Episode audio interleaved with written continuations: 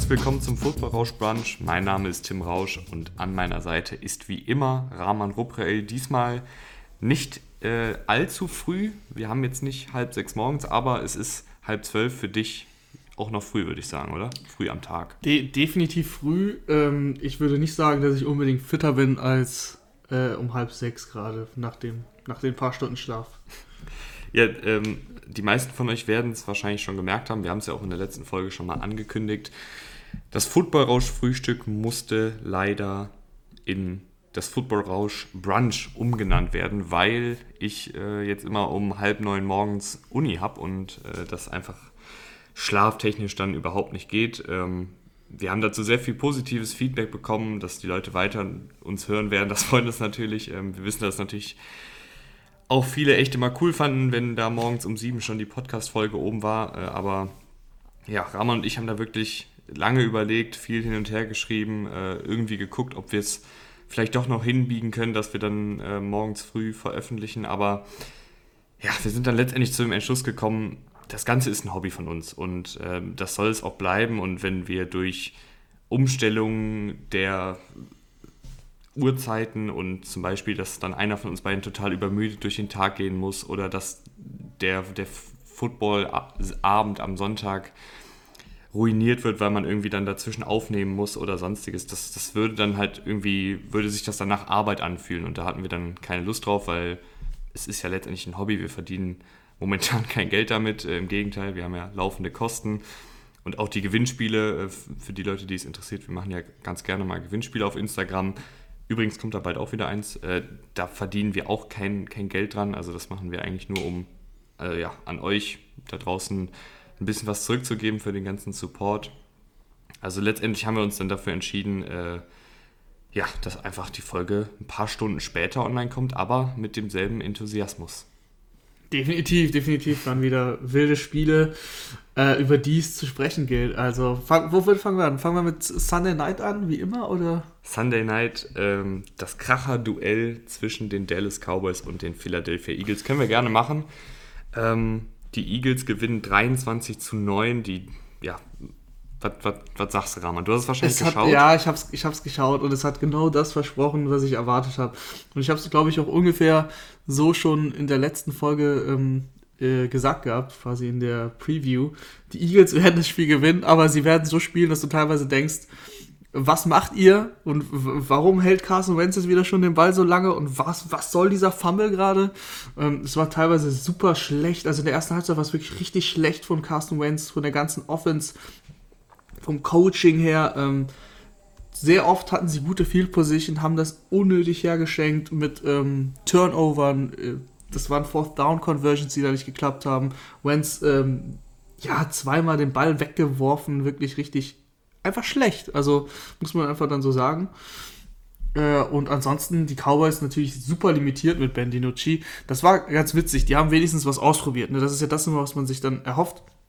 Ähm, das hat äh, Spaß gemacht zuzugucken, weil die wirklich ein Trickplay nach dem anderen ausgepackt haben. Ezekiel Elliott stand, glaube ich, fünfmal ähm, in, der, in der Shotgun und hatten, also in der Wildcat quasi und hat dann Direct Snap bekommen. Ansonsten ein paar Mal Reverse und Double Reverse und äh, Teilweise wollten sie auch mit einem Wide Receiver passen, das hat dann aber nie funktioniert. Äh, es sah wirklich sehr wild aus, aber man hat halt gesehen, dass Ben DiNucci äh, total limitiert ist.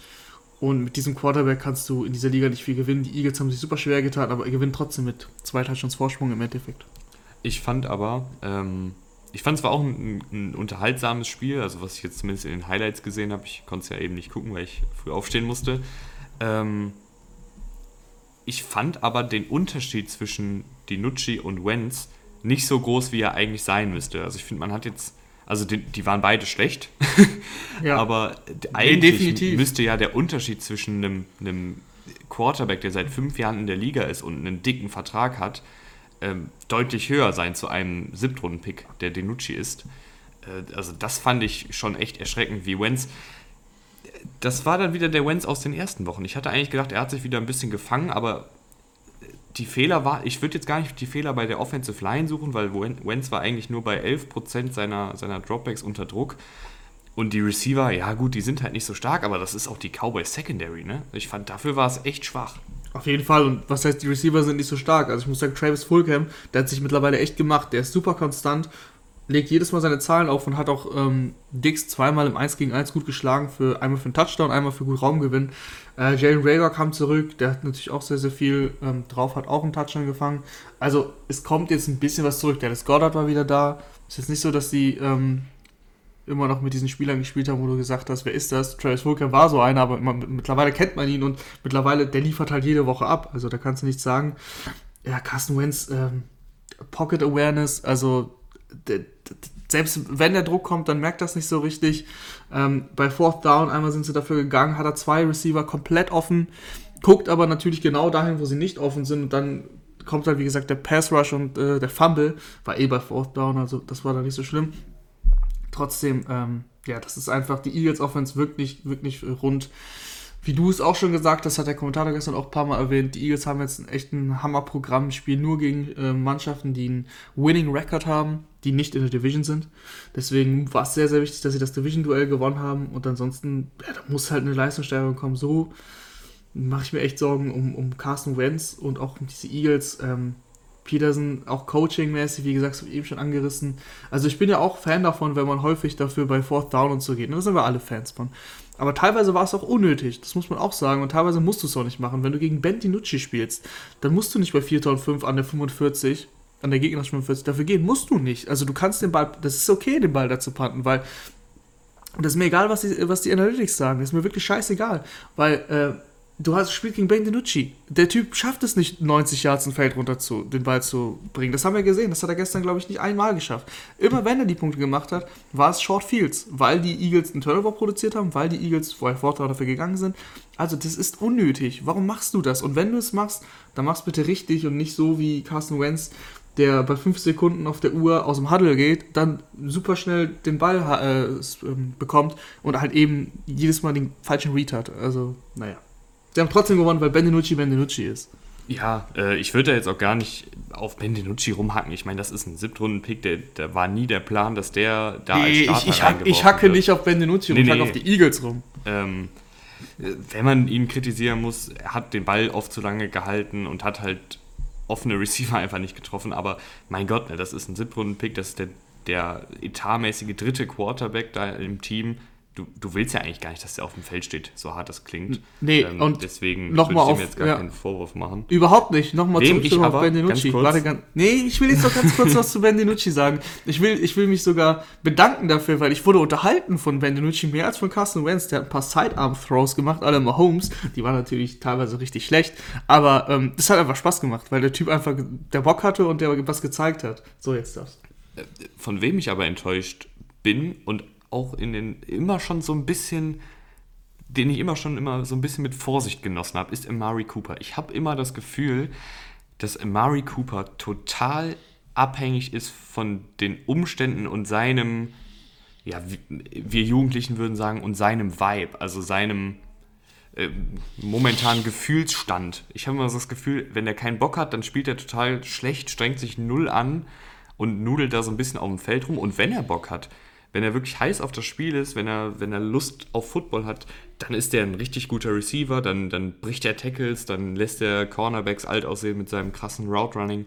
Aber ich finde, das ist so eine, so, der ist so tagesformabhängig, Mari Cooper. Das ist mir ja schon seit, seit Jahren fällt mir das immer auf. Und auch in diesem Spiel, natürlich ist es mit Ben DiNucci, aber ein, ein Catch, also. Ja, er wurde, er wurde fünfmal getargetet, aber ich habe das Spiel ja gesehen ähm, das war, der konnte da nicht viel machen bei diesen Targets. Und du, wie du sagst, er wirkte auch ein bisschen lustlos. Äh, Michael Gallup wurde zwölfmal getargetet, hat siebenmal den Ball gefangen, hat aber auch ein paar leichte Completions gehabt. Das haben die ähm, Cowboys eigentlich auch ganz gut gemacht vom, vom Playcalling her. Äh, Michael Gallup hat ein paar Mal gegen Soft Coverage gespielt, das heißt, der Cornerback war ein bisschen weiter zurück. Ich weiß nicht, warum man gegen Ben DiNucci Soft Coverage spielen muss. Äh, haben sie aber gemacht und dann hat halt Ben DiNucci sofort den Ball äh, links rüber geworfen und Gallup hat ein paar Yards after the catch gemacht. Das war immer ganz okay. Also, das haben sie es dem Quarterback auch einfach gemacht. Ähm, das war bei Malkuba irgendwie nicht der Fall. Der hat nicht diesen Raum bekommen. Ja, und dann äh, schwierig, schwierig, äh, ob, wem jetzt, ob man da jetzt Amari Cooper Vorwurf machen kann. Ähm, ich weiß aber, was du meinst. Äh, Amari Cooper gilt ja als einer der besten Receiver der Liga, hat auch so einen Vertrag unterschrieben, 100 Millionen. Da erwartet man sich einfach mehr und das zeigt er nicht. Und er ist nicht einer der besten Receiver der Liga.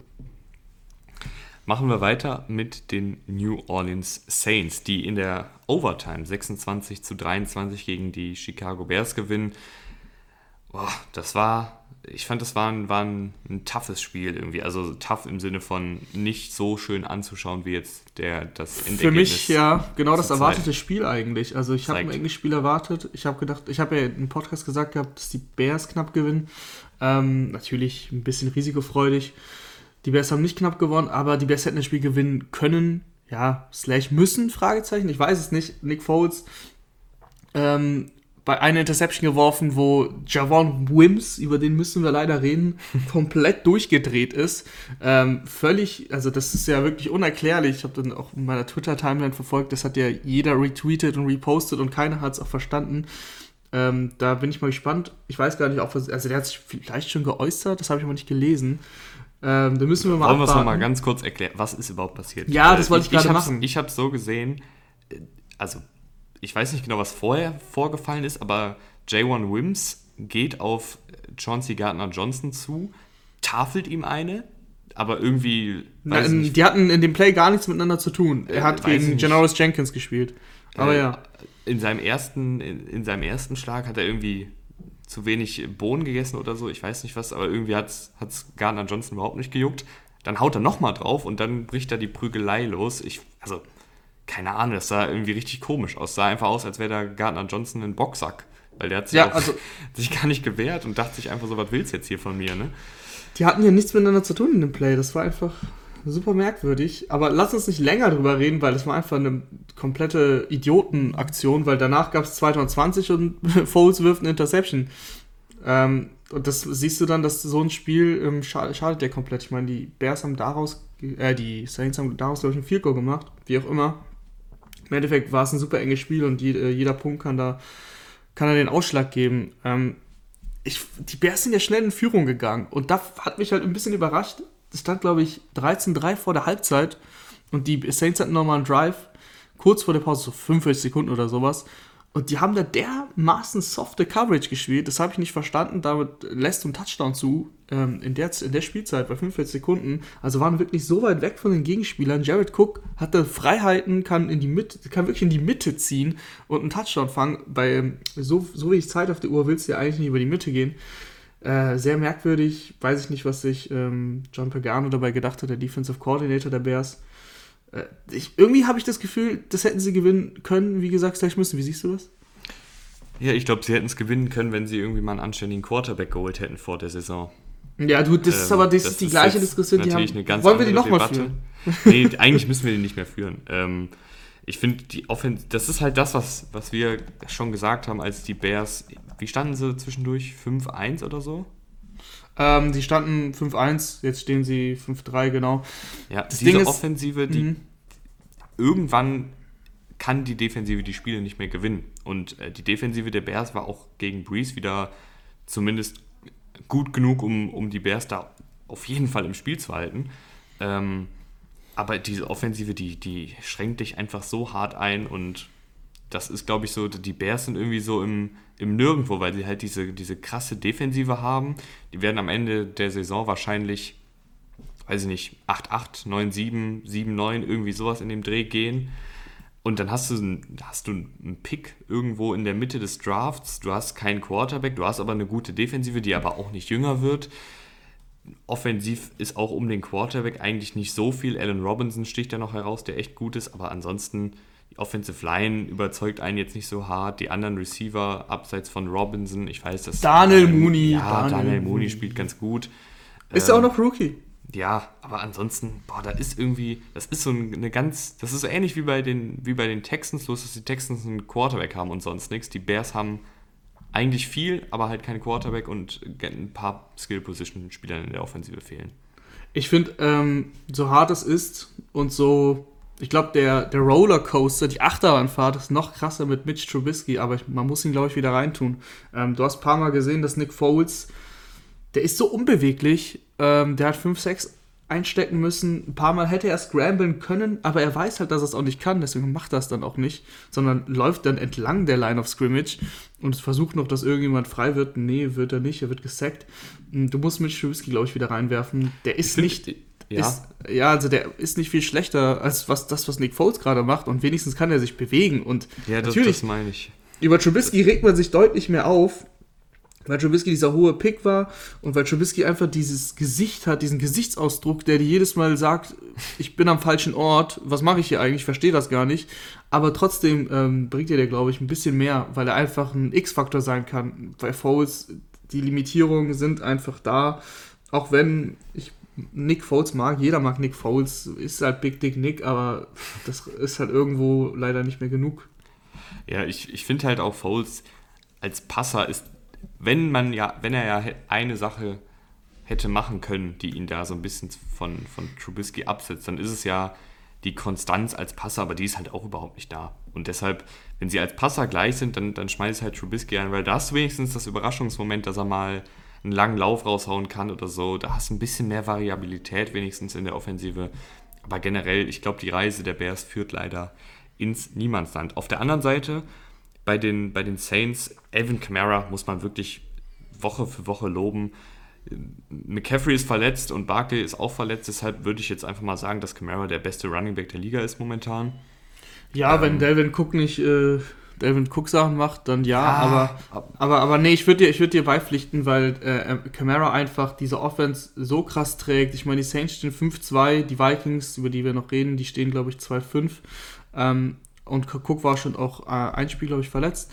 Also Camara, das ist einfach echt der Wahnsinn, weil Drew Brees, es bleibt dabei. Ich habe schon letztes Mal Kritik geäußert, ich weiß schon die ganze Saison Kritik, ich werde auch weiterhin Kritik äußern, weil, weil und nicht, weil Drew Brees so schlecht ist, sondern weil Drew Brees in, der, in den Augen der Öffentlichkeit immer noch zu gut angesehen wird. Ähm, und der lebt, also wirklich lebt großgeschrieben davon, was einfach Elvin Kamara auch macht. Wieder neun Catches für 96 Jahre. Der ist after the catch einfach so gut. Der war übrigens auch der Grund dafür, dass die Saints in dieses Spiel zurückgekommen sind mit diesem Touchdown, den ich eben beschrieben habe in der ersten Halbzeit, weil sie hatten einen dritten und 13. Natürlich, was macht Drew Brees? Er dumpt off auf Camara und der holt 12 Yards raus, dann hast du den vierten 1 und den, dafür gehen sie, weil Camara den Ball bekommt und sie einen Endaround, nee, nicht keinen Endaround, aber einen Sweep, einen Toss machen. Ähm, auch keine gute Idee, würde ich normalerweise sagen, aber Camara ist einfach so schnell, dass es einfach egal ist. Äh, ja, also der Typ ist einfach der, der trägt diese Offense alleine und wenn Michael Thomas zurückkommt, dann wird auch Drew Brees wieder besser aussehen und diese ganze, diese ganze Mannschaft, also mit den Saints, auch wenn sie irgendwie nicht rund wirken, ist halt zu rechnen. Ich finde halt bei Camara immer so beeindruckend, wie er im offenen Feld läuft, weil der gibt eigentlich gar nicht Vollgas, der fährt, der fährt gar nicht im sechsten Gang, der fährt da im vierten Gang, weil er dadurch den Receiver noch so ein bisschen Zeit gibt, für ihn zu blocken. Also man sieht das bei Camara, finde ich immer total gut, wie er wie er immer versucht, dass seine Receiver oder auch ein O-Liner, der da äh, lang heizt, dass, dass da einfach noch ein paar Blocks gesetzt werden können, weil wenn er da mit 180 km/h geradeaus durch die Wand laufen würde, dann würde kein Receiver und kein O-Liner noch einen Block setzen können. Und so läuft er immer schön, trabt da fast schon so ein bisschen hinter der Offensive Line oder hinter einem Receiver, ja und holt so dann die Yards. Also ich finde, das ist auch ein ganz cleverer Läufer, wenn das wenn Vision. Football ein Vision ist. ist. das Vision ist das äh, Stichwort. Also der hat einfach den Blick für das Spiel, für den, wie man so schön sagt, ist eine Floskel, ich weiß, drei Euro ins Phrasenschwein, aber das Spiel bewegt sich für ihn langsamer als für uns. Also auch wenn er so schnell ist, ähm, der weiß genau, was er macht, der weiß genau, was passiert und der weiß genau, wann er den Cut setzen muss. Also wirklich ein toller, toller, toller Running Back. Und was äh, mich bei, bei Breeze ich fand, es war jetzt nicht schlecht gegen die Bears. Es war auf jeden Fall besser als in den ersten Wochen.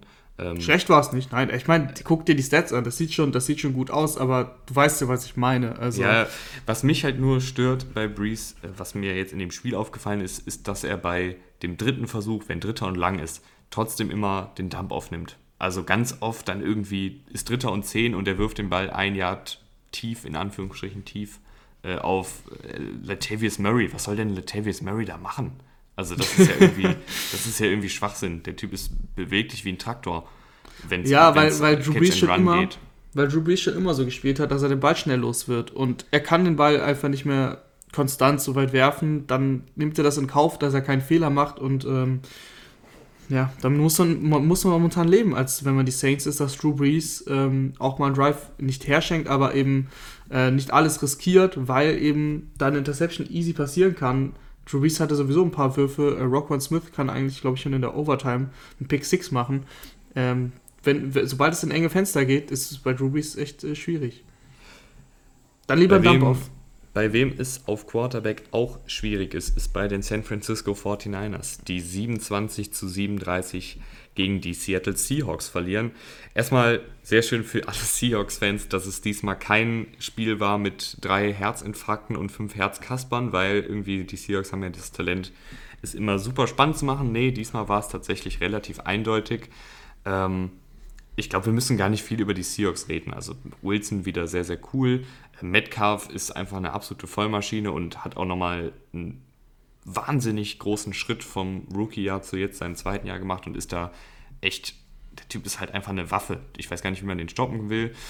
Die Defensive hat mir auch besser gefallen als in den Wochen zuvor. Ist natürlich immer noch nicht, noch nicht gut, aber zumindest eine Steigerung, weil die war echt katastrophal in den letzten Wochen.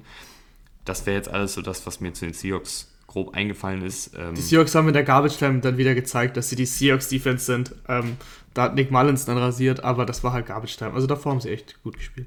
Ähm, lass uns über die 49ers und die Quarterback-Situation sprechen. Zuerst muss natürlich gesagt werden, dass die 49ers echt unfassbar viel Verletzungspech haben. Also ich, ich weiß nicht genau, wie viele es sind, glaube ich, irgendwie 13 oder 14 Spieler auf Injured Reserve und dann jetzt auch in dem Spiel Garoppolo verletzt raus, Kittel verletzt raus. Ähm, Tevin Coleman verletzt raus. Ja, Tevin Coleman verletzt raus. Das ist echt bitter. Aber man muss auch sagen, Garoppolo vor seiner Verletzung und auch schon in fast in großen Teilen der, der Saison sieht einfach nicht gut aus. Nee, auf keinen Fall. Also Garoppolo, sie trauen also Shannon traut ihm auch nicht viel zu. Ah, und Designs. ganz kurz, Rahman, ich mache kurz eine Blutgrätsche. Aber weißt du, woran mich das erinnert, diese, diese Debatte? Die ja. Folge gibt es natürlich nicht online, aber Rahman und ich haben uns ja, bevor es diesen Podcast überhaupt gab, ab und an mal zusammengesetzt, ich glaube zweimal. Und wir haben einfach mal aufgenommen, mit dem Handy saßen wir nebeneinander, haben das aufgenommen. Noch eine schlimmere Tonqualität als in den ersten Folgen Football Rausch. Äh, und da war ein Thema, da haben wir nämlich nach dem Super Bowl aufgenommen und da haben wir drüber gesprochen, wie sieht denn die Zukunft von Garoppolo aus? Weil er halt sehr stark getragen wurde von diesem 49ers-Team. Äh, und jetzt so langsam hätte man die Debatte, kann man die wieder aufmachen, oder? Kann man wieder aufmachen. Ich glaube, ich habe damals, das kann man leider jetzt nicht mehr nachprüfen, gesagt, ähm, dass du Jimmy G äh, cutten kannst. Das wäre, glaube ich, nicht der krasseste Deadcap gewesen. Oder eben eben traden, wie auch immer. Aber dass Jimmy G nicht die Zukunft ist, weil letztes Jahr waren die Umstände perfekt und es lag im Endeffekt, der Ball lag in seinen Händen und er hat Sanders überworfen. Und jetzt sieht es einfach, die Umstände sind alles andere als perfekt ähm, sein, sein Coach, eben was ich gerade sagen wollte, Shannon, der traut ihm halt auch nicht so viel zu. Das merkst du im Play Calling, in den Play Designs. Äh, und Jimmy Garoppolo, der sieht einfach unrund aus. Also was soll man dazu großartig sagen? Das ist das ganze System läuft nicht so, wie es laufen muss, wenn eben Dimo Samuel nicht dabei ist, wenn dann George Kittle bei dem Catch sich verletzt. Und dann ist Jimmy Garoppolo eben auch noch nicht, also scheinbar nicht zu 100% fit, weil wieder ist es der Knöchel, ich glaube, es war auch schon davor der Knöchel, ähm, äh, dass er dann angeschlagen ist. Und ich glaube, er hätte schon weiterspielen können, aber die, die 49ers waren so weit hinten, dass sie sich gedacht haben, das lohnt sich jetzt nicht mehr, da müssen wir jetzt nicht mehr Jimmy, Gar Jimmy Garoppolo reinwerfen. Und die Quarterback-Diskussion, also Nick Mullins hat uns eigentlich schon gezeigt, dass er schlecht ist. Auch wenn er gestern gegen die Seahawks-Defense, ja, es sind die Seahawks die, oder es ist die Seahawks die, ähm, rasiert hat am Ende der Garbage Time. Aber Nick Miles hat uns schon gegen die Eagles zum Beispiel gezeigt, einem Primetime Game, dass er, dass er eigentlich äh, wirklich nicht gut ist und dass Jimmy G da im Prinzip besser ist. Ähm, also, das, ob das jetzt die Lösung ist, kann ich ehrlich gesagt, also kann ich mir nicht vorstellen. Aber Jimmy G ist auch irgendwie ein Fragezeichen. Ich habe das Spiel hier nicht im Einzelnen gesehen, deswegen kann ich das jetzt nicht perfekt beurteilen. Aber wenn man es gesehen hat, dann sah es einfach, wie gesagt, unrund aus. Ja, und dann ist ja die Frage, ich glaube, ich bin immer noch der Überzeugung, dass Jimmy G, wenn er einen guten Tag hat und wenn die Offensive um ihn herum gesund ist, also wenn Kittel da ist, wenn Samuel da ist, wenn Ayuk da einschlägt, äh, wenn die Offensive Line hält, wenn Tevin Coleman wieder da ist, wenn Raheem Mostert wieder da ist und Co., dann kann der, glaube ich, da gut funktionieren, weil das haben wir ja im Super haben wir ja gesehen, die, die Ja, das haben wir letztes Jahr gesehen. Äh, bis klar, in den Super Bowl ja. gekommen. Aber es ist eben die Frage, was, was, was passiert, wenn, wenn er selber richten muss. Und da, da, geht's, da geht einfach nicht viel. Und der kriegt halt das Geld dafür, dass er es selber richten muss. Ne? 137 Millionen hat er damals unterschrieben. Ähm, also, ich kann jetzt nochmal gucken, Jimmy Garoppolo, was der Deadcap jetzt wäre. Aber ich glaube, das ist hält im Rahmen und ich glaube, du musst jetzt ähm, in der nächsten Saison musst du eine Entscheidung treffen. Also heißt, eigentlich hast du auch schon die so eine Entscheidung getroffen, aber jetzt musst du halt die Entscheidung treffen, dich dann, dich dann davon zu lösen. Vielleicht guckst du mal, wer so verfügbar ist, wer dein Offense tragen kann. Ähm, er wird jetzt 2023 erst Free Agent, hat jetzt aber, hätte ein Dead Cap von 2,8 Millionen nächstes Jahr nur. Also du kannst ihn echt loswerden. Ziemlich entspannt sogar. Ja, dann wäre das ja auf jeden Fall eine Option, die wir im Auge behalten. Und ich würde sagen, wir machen weiter mit den Los Angeles Chargers, die 30 zu 31 gegen die Denver Broncos verlieren. Und die Chargers, ich weiß nicht, die finden einfach eine, einen Weg zu verlieren. Ich weiß nicht, Also die Falcons machen. oder die Chargers, ne? Wenn die äh, in Woche 14 gegeneinander spielen, das wird ja. Spaß. Also das da will keiner gewinnen. Unfassbar. Aber auch jetzt, die Chargers lagen zwischenzeitlich mit 21 Punkten in Führung. Und dann äh, Drew Locke sah in der ersten Halbzeit katastrophal aus, hat sich dann aber, ich weiß, was er in der Halbzeit äh, genommen hat, aber irgendwie war er danach wie ausgewechselt und hat das Team tatsächlich zurückgeführt zum Sieg. Ähm, was ist dir da aufgefallen in der Partie? Ja, auch, dass Drew Locke wirklich katastrophal aussah in der ersten Halbzeit und ich mir gedacht habe, boah, ähm, dieser Drew Locke-Hype, der war völlig zu Unrecht. Dann hat, er, dann hat er das Spiel gedreht, aber ich würde trotzdem sagen, dass es immer noch zu Unrecht war, weil Drew Lock einfach insgesamt nicht gut aussieht. Also auch wenn er das Spiel gedreht hat. Ähm, dafür war einfach zu viel Schlechtes dabei. Justin Herbert wieder eigentlich ein gutes Spiel gemacht, ähm, hat zwar auch zwei Picks gehabt, aber insgesamt äh, hat sein Team eigentlich komplett auf die Siegerstraße geführt. Und dann hast du halt einen langen Lauf von Lindsay, der die, der die ähm, Broncos zurück ins Spiel bringt. Und die Chargers werden dann halt irgendwo auch ein bisschen zu konservativ, wie ich immer finde, auch wenn der Lauf gut funktioniert hat. Ähm, aber setzen dann sehr krass drauf. Und wenn sie in Führung sind, ich meine, das ist jetzt, glaube ich, die vierte Führung, die sie, äh, die über zehn Punkte war, wo sie das verspielt haben. Also das zeigt dir, dass dein Coaching am Ende des Spiels einfach nicht gut ist. Ähm, und ja, dann wirst du halt bestraft und defensiv, das kann es natürlich auch nicht sein, dass du da den Touchdown zulässt gegen Hamler. Ähm, davor, das Spiel war eigentlich vorbei, Drew Locke wirft einen Prayer und ähm, ja, Albert O, wie wir ihn hier nennen, ähm, zieht eine Pass in der Endzone. Also das kann ja auch nicht sein. Das ist doch klar, dass es, dass es, eine, dass ein langer Ball wird in die Endzone, weil es waren nur noch vier Sekunden oder fünf. Äh, und dann hast du halt nochmal einen Player in der Eins und das ist, das ist dann auch gut gemacht von Drew Locke und von KJ Hamler. Aber nichtsdestotrotz, das Spiel müssen die Chargers schon viel früher entscheiden. Ähm, ich glaube, ein, einmal war Justin Herbert leider auch selbst dran schuld, das habe ich gerade ähm, nicht genannt. Da haben sie geführt und sie hatten den Ball, weil Drew Lock eben eine Interception geworfen hat und da hat Justin Herbert auch direkt im Gegenzug eine Interception geworfen in die Endzone. Das muss halt nicht sein bei, boah, ich weiß gar nicht, wie es da stand, ob es da 24-3 stand oder 24-10, aber da muss er halt, also er spielt sehr aggressiv, aber da war er kurz ein bisschen zu aggressiv. Ähm, da reicht es dann auch irgendwann bei dem hohen Vorsprung tatsächlich mal viel mitzunehmen, weil wie du siehst, die drei Punkte würden es dann entscheiden. Was man aber trotzdem sagen muss, ist, dass, dass Justin Herbert, der ist, ist einfach ein ganz anderer Mensch als der Justin Herbert, den wir am College gesehen haben. Ich weiß, ich war da ja sehr, sehr kritisch, was Justin Herbert angeht, ähm, weil, das könnt ihr euch gerne auch angucken, ähm, ich habe ihn bei Oregon gesehen und dann diese Oregon-Offensive, da sah er sehr, sehr wackelig aus, was die Play-to-Play-Basis angeht. Also wenn man da 60 Spielzüge gesehen hat, da sahen 20 gut aus, 20 mittelmäßig und 20 schlecht, jetzt ein bisschen überspitzt dargestellt.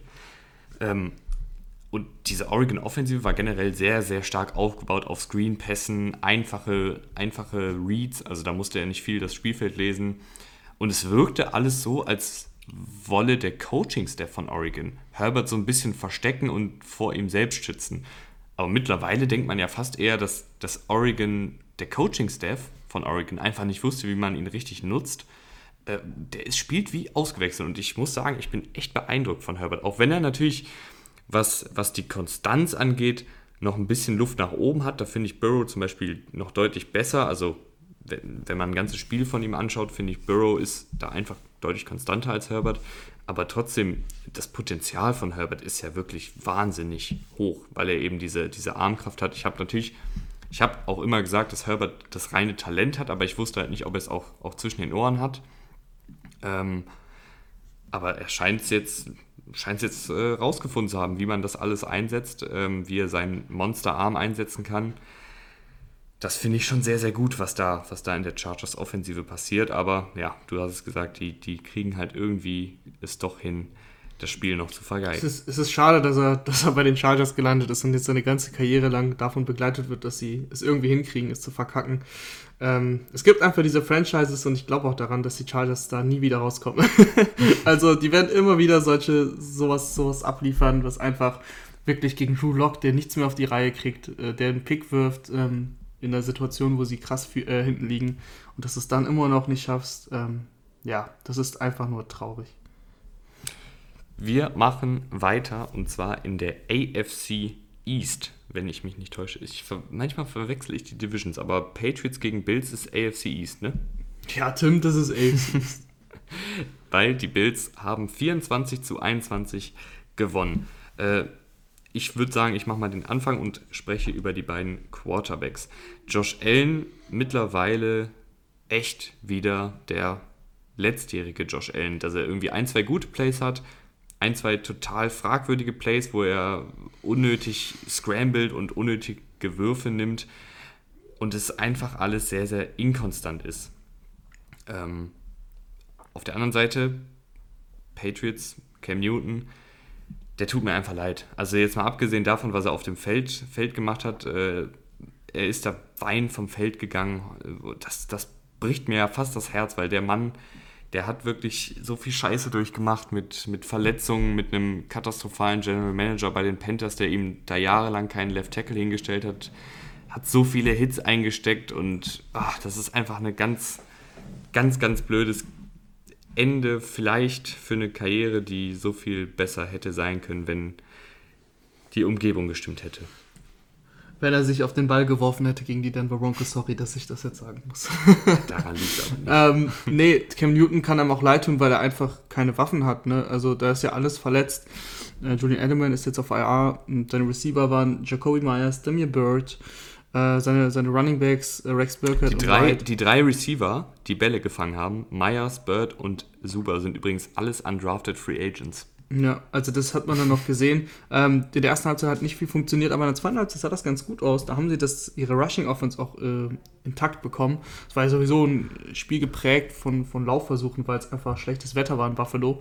Ähm, Buffalo ist, glaube ich, 38 Mal gelaufen, New England 34 Mal. Und dann in der zweiten Halbzeit, wie gesagt, sah es ganz gut aus mit Damien Harris auch, der dann aufgefrischt ist. Äh, Cam Newton, der dann den Ball getragen hat. Aber dann, das kannst du dir nicht, einfach nicht erlauben, äh, als Newton da den Ball auch zu fummeln. Also ich hatte das Gefühl, dass die Patriots, also die Field Range waren sie ja sowieso, aber ich hatte auch das Gefühl, dass sie jetzt scoren, also einen Touchdown machen, weil diese Offense lief einfach. Ähm, Cam Newton hat sich eigentlich wohlgefühlt und sie haben konstant Yards äh, kreiert, auch schon bei First und Second Down. Aber dann fummelst du halt den Ball. Das ist halt, das ist halt ein No-Go. Das geht einfach nicht. Und so verlierst du das Spiel. Jetzt stehst du 2-5, die Saison ist durch, würde ich so sagen. Also die Bills stehen 6-2, also zumindest ist die Division durch. Ähm, und die, die Patriots, es wird halt auch nicht leichter, weil die Bills, wie du gesagt hast, ne, mit Josh Allen, der jetzt einfach nicht mehr gut spielt, äh, und dieser ganzen Mannschaft, die, finde ich, auch wenn sie 6-2 äh, steht, unter ihren Ansprüchen steht, weil die Bills einfach, auch defensiv hätte ich sie deutlich besser eingeschätzt, offensiv ähm, waren sie in der ersten, ersten drei, vier Spielen sehr gut. Mittlerweile, ja, ja, geht so. Äh, Stefan Dix muss man da immer noch rausnehmen, der auch gestern produziert hat bei schlechten Bedingungen, 6 Catches, 92 Yards, aber ansonsten, ja, ähm, Patriots, Saison vorbei, Bills, immer noch Fragezeichen, würde ich sagen. Würdest du jetzt bei den Patriots aussortieren? Stefan Gilmore wurde in den letzten Tagen und Wochen immer mal wieder genannt als möglicher Trade-Kandidat. Übrigens, ähm, sollten viele spannende Trades passieren, werden wir am Dienstagabend eine Folge aufnehmen, die Trade Deadline ist da ja um 22 Uhr deutscher Zeit. Das heißt, Dienstagabend könnte es sein, oder beziehungsweise eher Mittwochmorgen, dass dann eine Folge rauskommt zu den Trade Deals. Dienstagabend, Dienstagabend muss ich äh, arbeiten, habe ich dir gesagt. Ah ja, aber, ja, genau. aber Mittwochmorgen gerne. Mittwochmorgen gerne. Ansonsten kommt am, es kommen sowieso diese Woche drei Folgen raus. Wir haben vor, das ähm, Football-Rausch-Team der Saisonhälfte zu küren. Also äh, ein Team aus den Spielern, die in dieser Saisonhälfte bisher, weil es sind jetzt acht Partien gespielt, die Saisonhälfte ist erreicht. Ähm, und wir wollen ein Team küren mit den Spielern, die uns in den ersten acht Wochen am besten gefallen haben. Also Quarterback, ein Running Back, drei Receiver, ein Tight End und dann auch in der Defensive. Ihr wisst ja, wie das Spiel geht, wie so ein Team aussieht. Ähm, das wollen wir küren äh, und das wird entweder am Mittwoch kommen, wenn eben keine spannenden Trades passieren, oder es wird am Freitag kommen. Ähm, da wird das Spieltagsbriefing dann ausfallen, aber so oder so wird es drei Folgen diese Woche geben. Ja, genau. Und äh, wir gehen mal weiter, würde ich sagen, und reden ganz kurz über das Spiel der Spiele Kansas City Chiefs gegen New York Jets. Ähm, Patrick Mahomes, das war ja das, was wir beide, ich will nicht sagen befürchtet haben, weil es, ja, du befürchtest nicht, aber wir haben gedacht, dass äh, er nicht viel machen muss. Ähm, und mussten, äh, müssen, äh, müssen tun, nee, das ist jetzt falsches Deutsch. Aber er musste es auf jeden Fall nicht, aber er hatte wohl Lust, es zu machen. So, jetzt, jetzt bin ich wieder in der Spur. 416 Yards, 5 Touchdown-Pässe und diese Laufoffensive hat ganze 50 Rushing Yards zustande gebracht gegen die Jets. Übrigens hat Mahomes in dem Spiel mehr Touchdowns erzielt als die Jets in der ganzen Saison. Kleiner Ja. Ja, also das ist wirklich ähm, natürlich das einseitige Spiel gewesen, was wir erwartet haben. Die Jets sind, haben sogar noch drei Field Goals gekickt, immerhin. So viel hatte ich ihnen gar nicht zugetraut. Alles in der ersten Halbzeit. Aber äh, Patrick Mahomes hatte richtig Bock und hat den Ball 42 Mal geworfen. Bei so einem Spiel ähm, sieht man auch selten, wie gesagt, nur 50 Rushing Yards bei nur 20 Attempts. Äh, merkwürdig auf jeden Fall, aber im Endeffekt, das ist halt die Philosophie der Chiefs. Die brauchen halt keine, keine Run-Offense. Äh, Patrick Mahomes ist Patrick Mahomes. Und das hat er gezeigt, hat alle ähm, gleichmäßig bedient. Kelsey, Hill, Hardman, auch Robinson, ähm, alle gut, gut Bälle gefangen und gut Yards äh, rausgeholt. Und ja, was soll man zu den Jets sagen? Ne? Das war, wie gesagt, das erwartete Spiel. Jetzt stehst du 0-8. Ähm, die Jets, Fun Fact, sind mehr gelaufen als die Chiefs, obwohl sie die ganze Zeit zu, zurücklagen. Also mehr muss man da eigentlich gar nicht zu sagen. Ja, sehr zu meinem Leid, weil ich habe in Fantasy, in Fantasy habe ich tatsächlich Le'Veon Bell und Clyde Edwards-Hilaire in meiner, Ja. also in unserer Hörerliga Da, das habe ich gesehen. Das ist wirklich bitter. Machen wir weiter. Ähm, die Tennessee Titans verlieren 20 zu 31 gegen die Bengals und haben ein ernsthaftes Defensivproblem. Ja, und das hatten sie aber auch ähm, schon davor. Also die Titans standen ja sogar 5-0, haben jetzt zweimal in Folge verloren. Ähm, und die hatten noch davor krasse Defensivprobleme. Die schlechteste Defensive bei Third Down. Äh, allgemein einfach nichts gestoppt bekommen, nicht nur bei Third Down. Ähm, sie haben aber Turnover kreiert in den ersten Wochen. Also da waren sie, glaube ich, Platz 3 äh, ligaweit. Und jetzt irgendwann ist es klar, dass sich das einholt. Also die Bengals, die haben, glaube ich, mit einer komplett neuen Offensive Line gespielt. Das ist ja wirklich Wahnsinn. Also Joe Burrow, der sowieso die schlechteste Offensive Line hat, hat da fünf neue Leute vor sich stehen, weil alle irgendwie raus sind. Ähm, wie auch immer, verletzt und so weiter. Und trotzdem, Joe Burrow, ähm, du hast es eben schon kurz angedeutet beim Chargers, beim Chargers-Spiel, der ist einfach echt gut. Also der kreiert aus Situationen, wo er schon gesackt wurde. Ähm, der bringt die Bälle konstant an. Der hat einfach dieses Leadership. Die Spieler folgen Joe Burrow. Man merkt, dass er quasi, also dass er so der Hoffnungsträger ist. Äh, du, selbst ohne Mixen kein Problem. Giovanni Bernard und Samaje Pirine, die äh, tragen die Last im Laufspiel. Also das funktioniert einfach und auch wenn die Defense ähm, gestern sogar, äh, gestern, äh, ich muss jetzt sogar gestern sagen, das hört sich komisch an, aber ja, es war gestern, ähm, gut gespielt, also die Tennessee Titans nur bei 20 Punkten gehalten, wirklich solide. Ähm, Tannehill einmal in der Endzone äh, intercepted, das war ein ganz, ganz wichtiges Play. Ähm, gegen Henry hat man nicht so viel Land gesehen, aber ich meine, im Endeffekt hast du auch die ganze Zeit geführt, also es war dann auch nicht so schlimm, wenn sie mit Henry gelaufen sind. Äh, und da kamen auch viele Garbage-Punkte dazu. Also die, die Bengals haben, glaube ich, 24-7 geführt und dann 31-10 oder so. Also das war schnell, äh, schnell entschieden, das Spiel. Und ähm, die machen einfach Spaß, auch wenn sie 2-5 stehen, die spielen, oder 2-5-1, die spielen besser als 2-5-1. Was man aber echt der Defensive der Titans vorwerfen muss, wenn man jetzt mal absieht von, von der Third-Down-Defensive und allem weiteren, dass sie Burrow gar nicht zu Boden gebracht haben. Also er wurde in dem Spiel weder gesackt noch gehittet, also nicht getroffen. Das geht einfach nicht. Also ich meine, ich bin froh, ne, weil ich will nicht, dass, dass Joe Burrow die ganze Zeit im, im Dreck liegt, weil ich den sehr, sehr cool finde. Aber als Mein- mein- mein gegen die Statistikbogen- Offensive Line der Bengals, hallo? Mein Statistikbogen sagt zwei QB-Hits. Wo holst du dir deine Infos her? hier steht, also hier steht, dass äh, bei PFF steht, er wurde nicht gesackt und nicht gehittet.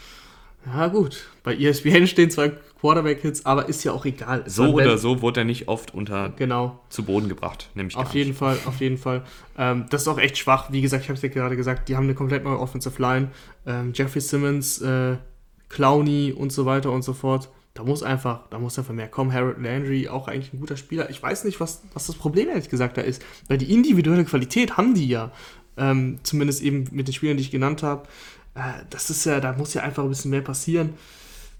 Kann ich mir nicht erklären. Und im Endeffekt, wenn du Joe Burrow nicht unter Druck setzen kannst, was ja de facto so war, dann wird es halt wirklich schwierig, weil der hat Waffen und der weiß sie auch einzusetzen. Ja, der hat Waffen, vor allen Dingen äh, T. Higgins gefällt mir auch immer mehr. Äh, ich weiß, du warst da eh von Anfang an ein großer Fan von. Er hat jetzt ähm, in dem Spiel fast drei Yards pro Route kreiert. Das ist ein sehr, sehr guter Wert, hört sich jetzt erstmal nicht viel an. Aber wenn man so 50 Routen läuft und dann drei Yards pro Route fast kreiert, dann ist das sehr, sehr viel. Ähm, ansonsten, ja, die, die Offensive der Bengals, die kann mithalten, wenn jetzt die Defensive noch zusammenkommt. Ich glaube, in den nächsten Jahren werden wir die Bengals als Playoff-Kandidaten auf jeden Fall dabei haben, wenn sie dann Burrow noch eine Offensive Line geben und in der Defensive ein bisschen nachrüsten. Hört sich komisch an, aber ja, die Bengals, wobei das war ja, die waren ja jahrelang mit Andy Dalton klarer Playoff-Kandidat, sind auch jedes Mal reingekommen, sind zwar jedes Mal auch in der ersten Runde gescheitert, aber ähm, ja, die Bengals, die haben eine gute Zukunft vor sich, aber die haben auch zwei Mannschaften in der Division, äh, die sich auch gestern richtig, ein richtig krasses Duell geliefert haben, mit vielen, geprägt von vielen Fehlern, muss man sagen, ähm, aber es war wirklich ein gutes Spiel, es hat Spaß gemacht zuzugucken und es ging richtig was ab. Lass uns, bevor wir weitermachen, noch einmal ganz kurz über Ryan Tannehill reden, weil ich finde, den haben Ach, wir du sehr, wolltest, sehr du gelobt. wolltest noch was zu, zu den Titans sagen. Ja, gut, können wir Ja, dann machen. Äh, wir, wir, haben, wir haben Tannehill sehr gelobt, aber ich fand, äh, er war jetzt nicht total katastrophal. Ich finde, er hatte ein paar gute Würfe dabei, aber eben auch ein paar wackelige Würfe, vor allen Dingen unnötige Würfe. Also zum Beispiel die Interception in der Red Zone, das ist eigentlich ein, ein Fehler, den sich Tannehill vorher nicht erlaubt. Also ich weiß nicht, warum er da den Ball noch so spät reinwirft. Ähm, ich fand, das war, war wackelig. Ja, definitiv. Und die Bengals Defense ist, wie gesagt, nicht so gut, dass du sagst, okay, Tannehill, da muss er nichts machen. Äh, und da kam vieles auch in der Garbage Time von seinen Stats äh, zustande. Also ähm, Tannehill sah wackelig aus. Corey Davis hat ein gutes Spiel gemacht, also aber AJ Brown kam nie richtig rein, hat auch erst in der Garbage Time da seinen Touchdown gemacht und ähm, ich glaube im dritten Viertel hatte ich einen Stat gesehen, da hatte er irgendwie zwei Targets, ein Catch und für null Yards. Ähm, und wenn deine beste Waffe nicht im Spiel ist, dann ist es schwierig. Jono Smith, auch seitdem wieder AJ Brown da ist, dein, deine Football-Rush-Rakete, ähm, leider ein bisschen abgetaucht. Ich weiß auch nicht genau, woran das liegt, warum sie ihn nicht eingesetzt bekommen. Äh, hatte auch nur zwei Catches. Das Run-Game hat funktioniert, aber wie du schon gesagt hast, also außer Davis war da halt keiner wirklich ein Faktor. Und ähm, dann, ist es, dann ist es auch für Tannehill schwierig. Dann können wir jetzt weitermachen und ich glaube, das Spiel können wir ganz schnell abhaken. Da war richtiges Dreckswetter in Cleveland äh, und die Jetzt Browns hast, du, haben... jetzt hast du mir meine tolle Überleitung zu den Steelers und zu den Ravens verkackt. Aber äh, mach weiter, so. machen wir gleich.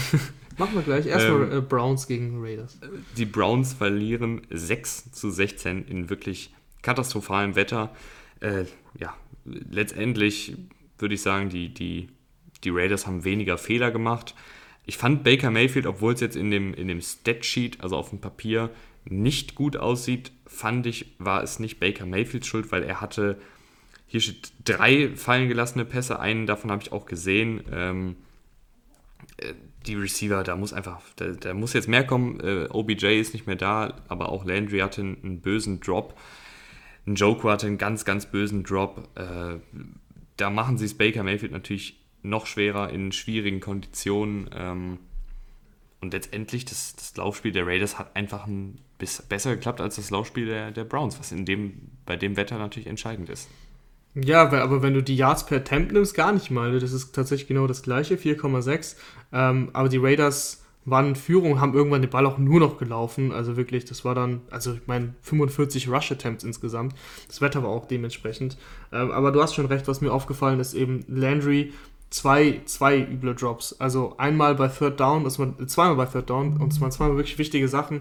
Einmal bei Third Down in der Red Zone wo sie dann Field Goal kicken müssen, dann verschießen und einmal auch eben in der Endzone, das war ein Touchdown, der schon so geruled wurde, dann wieder zurückgenommen, mhm. weil er den Ball fallen lässt. Das, das geht nicht. Der war frei, den muss er fangen, gar kein Thema, also, also gar kein Thema für mich, da irgendwie Mayfield da was anzukreiden. Nein. Da muss Landry äh, mehr zeigen, wenn, er, wenn sie ohne OBJ spielen. Ähm, das war einfach zu wenig. Und äh, Harrison Bryant, der Rookie Tight End, hat sich auch ein Fumble geleistet in der gegnerischen Hälfte. Es sind drei Plays im Endeffekt, wo du viel mehr Punkte rausholen kannst. Zwei verkickte Field Goals insgesamt. Äh, die Browns waren in diesem Spiel drin. Sie haben sich selbst geschlagen. Sie haben sich selbst geschlagen. Das passt jetzt zu den Browns und ich würde sagen, wir machen weiter, weil es war halt wirklich ja, ein sehr, sehr langweiliges Spiel. Ähm, Indianapolis Colts gewinnen 41 zu 21 gegen die Lions. Auch das kann man, glaube ich, relativ schnell abhaken, oder? Ja, ähm, die, die Lions, äh, Matthew Stafford lange wirklich nicht gut gespielt, dann kam noch, wie gesagt, am Ende, wie so häufig in der zweiten Halbzeit kamen noch 14 Punkte dazu, aber insgesamt in dieser Lions, in, diesem, in dieser Lions-Mannschaft, da stimmt einfach vieles nicht. Ähm, für mich fängt das ganz oben beim Coaching an. Äh, Kenny Golladay, kein einzigen Catch, hat sich, ist dann, glaube ich, zur Halbzeit raus, aber auch schon, also er hat, glaube ich, eine Halbzeit gespielt, vier Targets, kein Catch. Ähm, Matthew Stafford hatte, glaube ich, zur Halbzeit, lass mich nicht lügen, ich glaube drei von neun angebrachte Bälle für 42 Yards. Er hat am Ende wieder seine Matthew, Stat, äh, Matthew Stafford Statline. Boah, das ist ein Zungenbrecher. 336 Yards für drei Touchdowns, ein Pick, aber das war lange, lange richtig schlecht und der hat sich auch ein Pick 6 geleistet, einmal ähm, gefummelt, was ähm, seine Schuld war. Also, das sind einfach zu viele Fehler und die, die Colts haben ehrlich gesagt ganz, ganz locker ihren Stiefel runtergefahren. Meine Football-Rakete hat wieder was gemacht. Nie im Heinz. Ähm, spektakuläre Catches und Touchdowns und spektakuläre Jubel. Einmal ja, da, der Mann ist auf jeden Fall im, im Gymnastikteam der ja, USA wahrscheinlich bald. Flickflack und äh, ich weiß gar nicht, wie man das nennt, in der Luft äh, gedreht und alles Mögliche. Hast du das auch, hast du die Freudensprünge dann auch ähnlich gemacht, als er den Touchdown erzählt hat? Nein, der hat gegen mich in Fantasy gespielt, aber ich habe äh, trotzdem gewonnen. Ähm, aber nee, äh, und wenn ihr euch jetzt fragt, äh, in der Hörerliga, nein, da nicht. Das ist auch, glaube ich, meine schlechteste Liga, die Hörerliga. Das ist echt. Ja, ja, klar, klar. Natürlich. Soll ich die Screenshots schicken? nein, ähm, tr trotzdem fand ich es cool, äh, weil Liam Heinz, wie gesagt, der hat Talent. Der muss besser eingesetzt werden. Ähm, was krass ist, Liam Heinz, das sehe ich gerade, äh, mit drei Catches, die meisten Catches im Spiel äh, von, von den Colts gehabt, aber da waren einige dabei, also Moali Cox, Zach Wesker, also die haben den Ball echt krass verteilt ähm, und haben einfach gemacht, was sie wollten mit den Lions. Ähm, wir müssen darüber über eine Personalie sprechen bei den, bei den Colts. Ähm, und da habe ich mich auch vor der Saison krass aus dem Fenster gelehnt, äh, zu Unrecht im Nachhinein. Jonathan Taylor, der sieht ganz schlecht aus und wurde gestern sogar verdrängt von Jordan Wilkins äh, in der zweiten Halbzeit als Starter. Also 11 Rushes gehabt, 22 Yards. Äh, ich weiß gar nicht, ob es jetzt, ob man es nur an ihm an, äh, ausmachen muss oder am Coaching oder an der Offensive Line, die ja eigentlich gut ist und hinter der John Wilkins gut läuft. Aber irgendwie, wenn ich John, Jonathan Taylor sehe, dann sind das meistens diese Läufe in eine 8- 9-Mann-Box, wo er so straight in die Mitte läuft, so Sony Michel-Style. Hm, das ist halt einfach, ja, das ist einfach schwierig. Und dann sehe ich einen John Wilkins, der einen kreativen Lauf designt bekommt. Also ich kann es noch nicht so genau einschätzen, aber im Endeffekt bleibt stehen, dass Jonathan Taylor bisher gar nichts in dieser Offense liefert und jetzt äh, vermutlich, ja, man weiß jetzt nicht, wie es fürs nächste Spiel ist, aber aktuell verdrängt wurde von John Wilkins. Ja, das ist auf jeden Fall was, was wir beobachten müssen, weil Taylor ja ein Zweitrunden-Pick und am College wirklich richtig, richtig abgeliefert.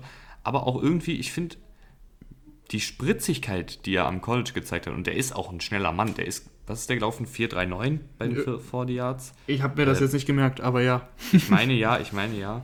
Ähm, da, das vermisse ich einfach so. Also, dass er auch mal einen, einen langen Lauf da raushaut, das, das haben wir bis jetzt wenig bis gar nicht gesehen. Ähm, vielleicht kommt es noch, vielleicht braucht er einfach einen Moment Eingewöhnungszeit. Ähm, ja, bisher der längste Lauf 35 Yards. Ist jetzt auch nicht so doll für einen Running Back. Also ist okay, aber du brauchst auch mal, finde ich, da bei dem, bei dem Talent und bei dem, dem Körper, den er hat, äh, dem Speed, den er mitbringt, ja 439, ich habe es gerade nachgeguckt, äh, da kann man auch mal erwarten, dass er da mal äh, durchstartet und mal 75 Hertz läuft und dass das nicht nur Nahim Heinz macht. Ja, äh, ich, ich würde tatsächlich so ein bisschen äh, es gleichmäßig verteilen, so die Schuldfrage. Also Jonathan Taylor sieht auch selber nicht so gut aus, aber wie gesagt, ich finde auch, dass er nicht gut eingesetzt wird. Da erwarte ich von Herrn Frank Reich, Frank Reich, wie auch immer, ähm, erwarte ich mehr. Ein Running Back, der besonders gut eingesetzt wird, ist Delvin Cook. Äh, da hatten übrigens die, der Henry Wohlfahrt von den German Seahawkers äh, eine sehr schöne Headline mal gehabt. Let Delvin Cook. Ähm, das haben sie jetzt gemacht da, er hat vier Touchdowns erzielt und sah dabei auch sehr, sehr gut aus. Aber gleichzeitig muss man auch sagen, das Tackling der Green Bay Packers und die Laufverteidigung der Green Bay Packers ist eine absolute Katastrophe. Da muss sich auch langsam der Defensivkoordinator Spang. Ach, nee, nee, nee, das ist, der ist bei den Chiefs. Mike Petin nee, meinst du? Mike Petin, wie? Mike Petin. Du, du wolltest Mike doch gerade Spagnolo sagen.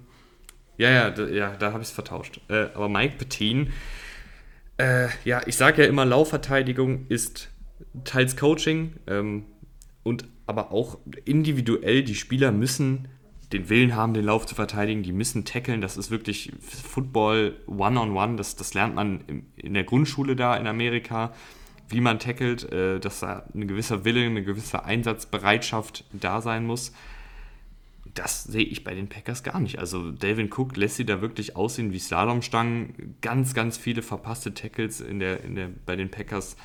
So geht's nicht. Nee, so geht's auf keinen Fall. Es war irgendwie ein verrücktes Spiel, vor allem eine verrückte erste Halbzeit.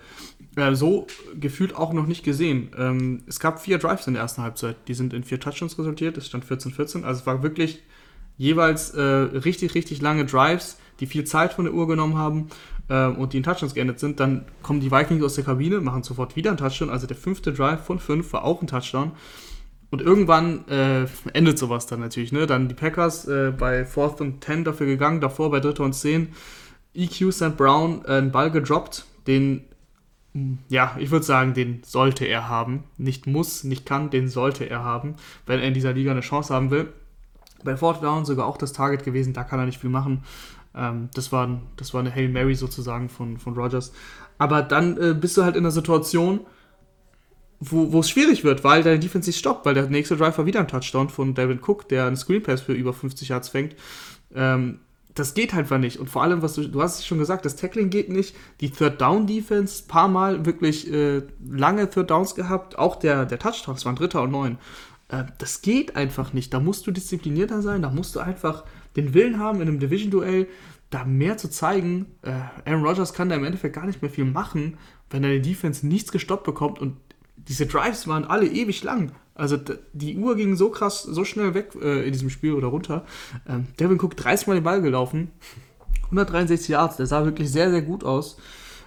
Es ist einfach echt, ähm, ja, frustrierend für die Packers, weil jetzt spielst du gegen die 49ers, die ja bisher auch nicht so dolle aussehen, aber die haben ein starkes Laufspiel.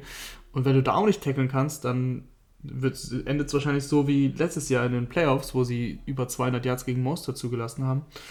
Ähm, da muss einfach was passieren. Da muss, da muss mehr Willenskraft rein. In der Offense, habe ich ja schon gesagt, da kann Rogers eigentlich nicht viel machen.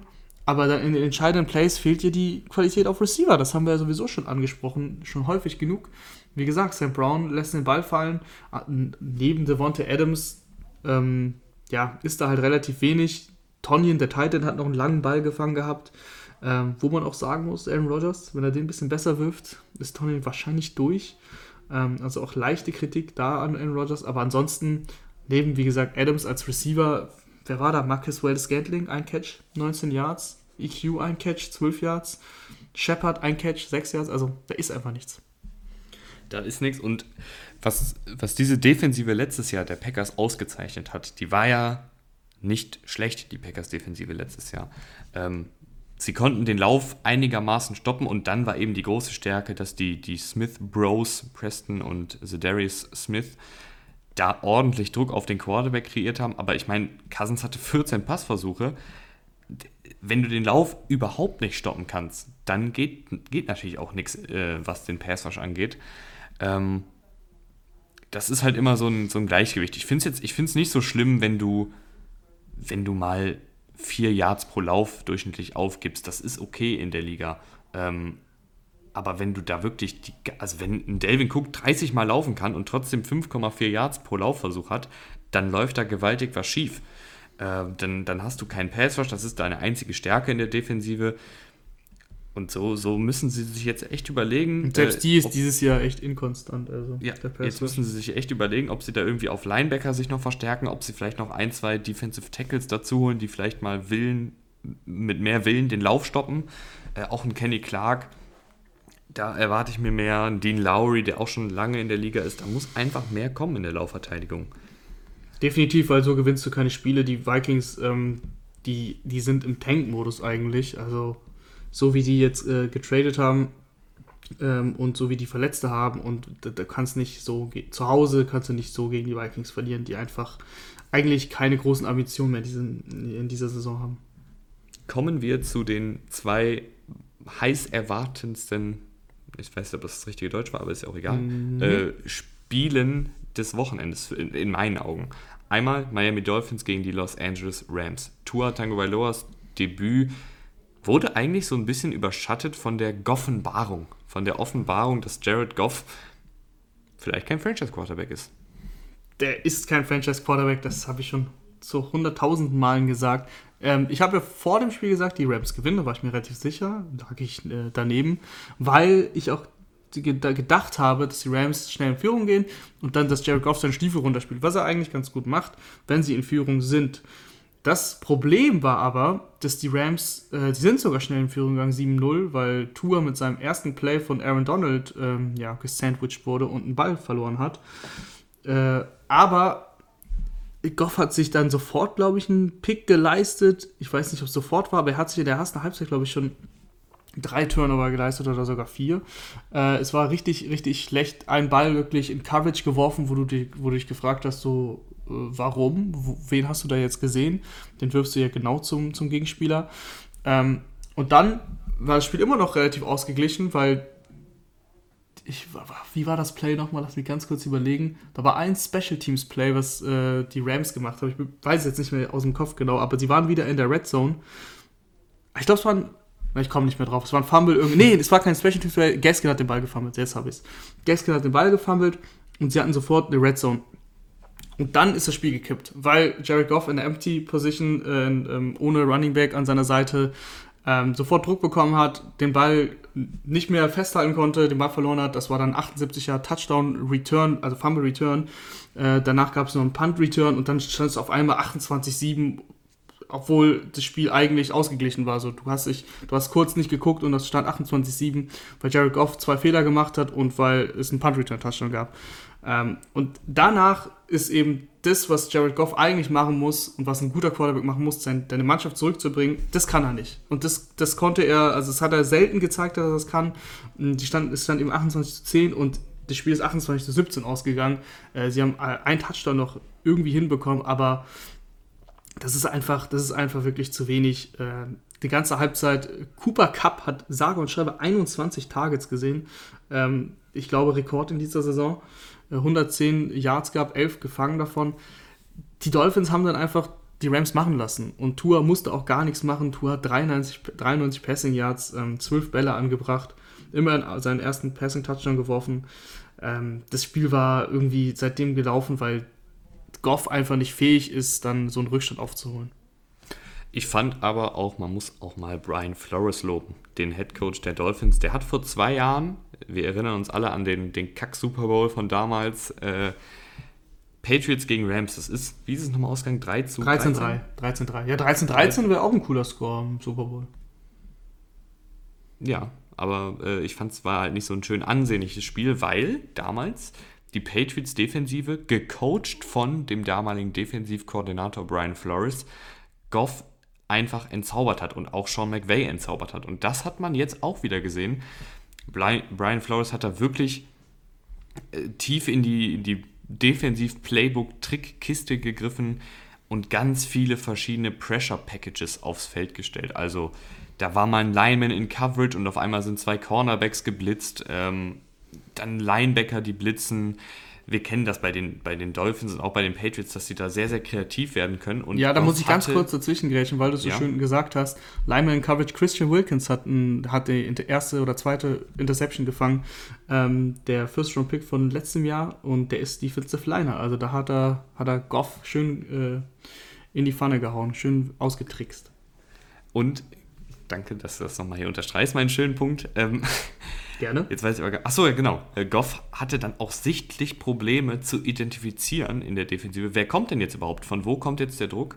Und das hat man gemerkt, das war einfach zu langsam, wie er da das Feld dann gelesen hat, weil er immer noch gefühlt geguckt hat, okay, kommt jetzt der Druck von rechts oder von links oder durch die Mitte oder wer, wer, wer setzt mich hier überhaupt unter Druck?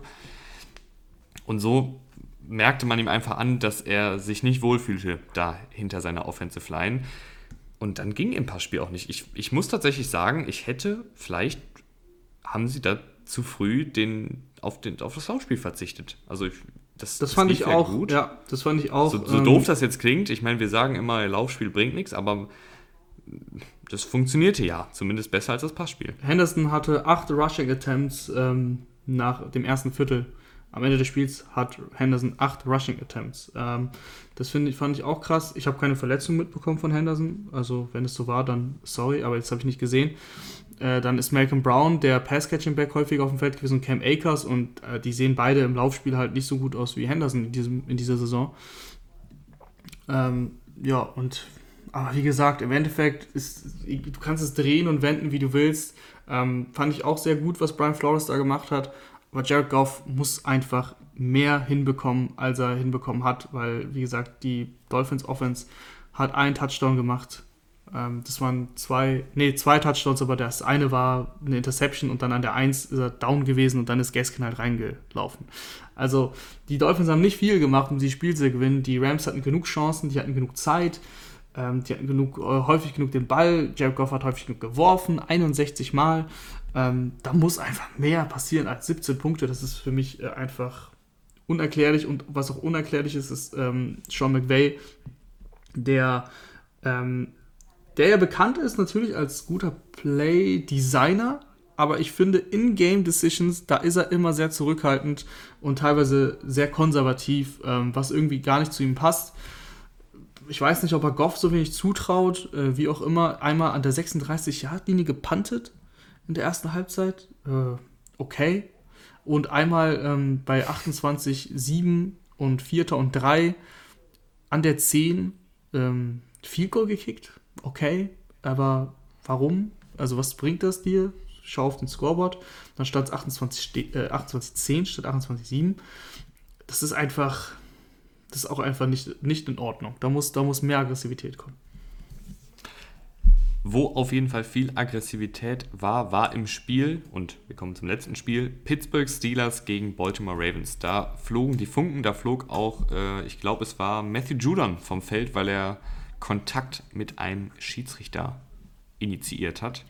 Ähm, ich weiß, du wirst jetzt wahrscheinlich sagen, nee, nee, war nicht seine Schuld, aber Ja, er hat Äh, sich schon entschuldigt und ähm, das würde er ja nie machen, hat er gesagt. Äh, wie auch immer, darüber müssen wir nicht reden, dass Matthew Judon, Judon geflogen ist. Da gab es genug anderen Gesprächsstoff in dem Spiel.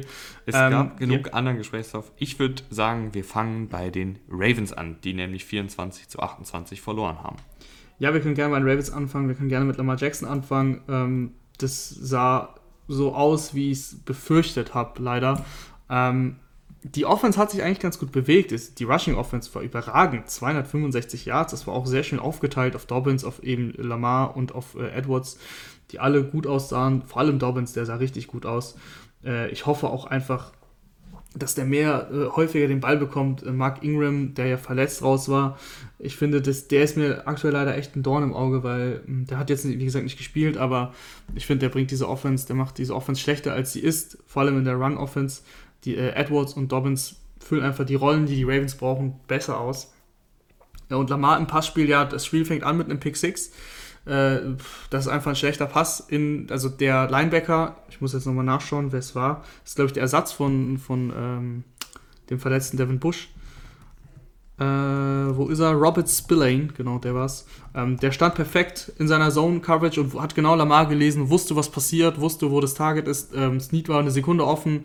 Lamar denkt sich, okay, Snead ist offen, nein, ist er nicht. Das hat darauf hat Spilling gelauert, fängt den Ball ab, Touchdown. Ähm, dann sah es ja eigentlich gut aus. Die Ravens sind zurückgekommen ins Spiel. Lamar auch einen schönen Drive hingelegt, einen Touchdown-Pass auf, ähm, wer war's? Äh, Miles Boykin. Und ähm, die Steelers haben in der ersten Halbzeit ja nichts hinbekommen. Die hatten diese sieben Punkte von dem Pick 6, aber haben gar nichts hinbekommen in der Offensive. Das heißt, äh, die Ravens haben dann irgendwie 17 zu 7, glaube ich, zur Halbzeit geführt. Genau 17 zu 7. Ähm, aber, aber, aber, dann sind die Steelers irgendwann aufgewacht und von Lamar noch, noch eine Interception und äh, ein Fumble in der, in der Red Zone war es, glaube ich, noch in der ersten Halbzeit, wo du einfach sagen musst, das darf nicht passieren, Lamar, ähm, du darfst nicht so lange den Ball halten, den Pass Rusher ausweichen lassen, aber du musst doch wissen, dass der Pass Rusher von hinten nochmal kommen kann und den Ball dann aus der Hand schlägt. Das ist einfach, die Pocket Awareness hat da nicht gestimmt. Äh, das sind sieben Punkte, die du liegen lässt, drei mindestens. Das geht nicht. Und äh, das hat sich dann durch das Spiel gezogen, dass, dass äh, Lamar Jackson einfach als Passer wackelig aussah. Das ist die übliche Kritik an Lamar Jackson. Ähm, ich habe gehofft, dass er es allen beweist, hat er jetzt nicht gemacht. Äh, Im Endeffekt stehen zwei Touchdowns bei zwei Interceptions äh, dazu Buche, nur 200 Yards, auch weniger als die Hälfte der Bälle angebracht. Ähm, ja, und dann im Endeffekt waren es aber trotzdem nur Nuancen, die das Spiel entschieden haben, weil die Steelers ja auch nicht so überragend waren. Nee, äh, ich muss sagen, sehr, sehr schöner Monolog. Und ich weiß, dass du gerne auch Lamar in Schutz nimmst, aber ich fand, das war jetzt eigentlich echt gut auf den Punkt gebracht. Ähm, ich finde auch, also es war ja zu erwarten, also dass er nochmal diese läuferischen Highlights aufs Feld bringen kann und diese Offensive läuferisch so krass wird wie letztes Jahr. Das war ja zu erwarten, dass es da einen Schritt nach hinten geht, weil das dieses unfassbar hohe Niveau ist ja kaum zu halten. Das sieht man auch. Ähm, Lamar nicht mehr ganz so viele Highlight-Läufe wie letztes Jahr, weil es eben auch so unfassbar schwierig ist, ähm, das zu halten.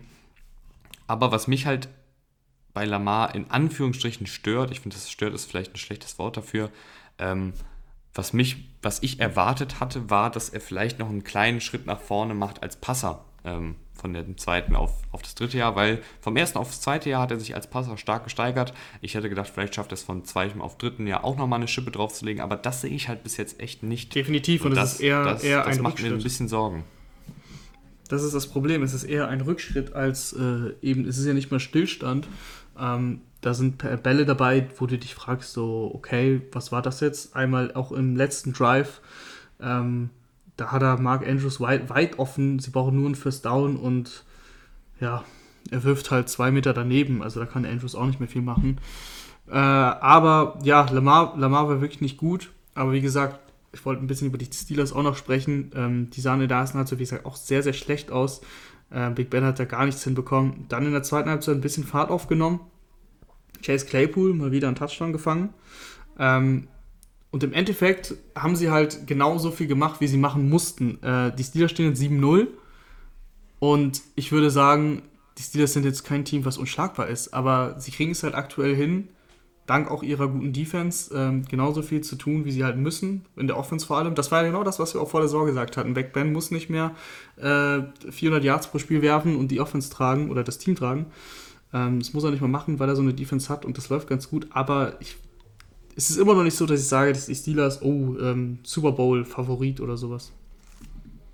Aber ich finde, das macht ja die Saison gerade so spannend, ähm, dass es so kein Team gibt, was wirklich Woche für Woche so dominant auftritt und wo man jetzt schon einkreisen kann, okay, die werden, die werden den Super Bowl gewinnen oder in den Super Bowl kommen. Und deshalb bin ich auch gespannt auf die zweite Saisonhälfte, ähm, die wir natürlich mit dem Podcast weiter verfolgen können. Das war es dann auch für heute. Ähm, ihr könnt gerne wie immer Werbung auf Twitter, Instagram und Co. machen. Da freuen wir uns immer sehr. Äh, ansonsten folgt uns gerne auf Spotify, folgt uns auf Instagram, folgt uns auf Twitter, damit ihr keine Folge mehr verpasst. Und wir hören uns dann am Mittwoch wieder, entweder für ein Resümee der Trade Deadline oder für das Team der Saisonhälfte. Da solltet ihr auf jeden Fall einschalten. Das wird, glaube ich, eine sehr, sehr coole Folge. Jo, bis dann. Danke fürs Zuhören.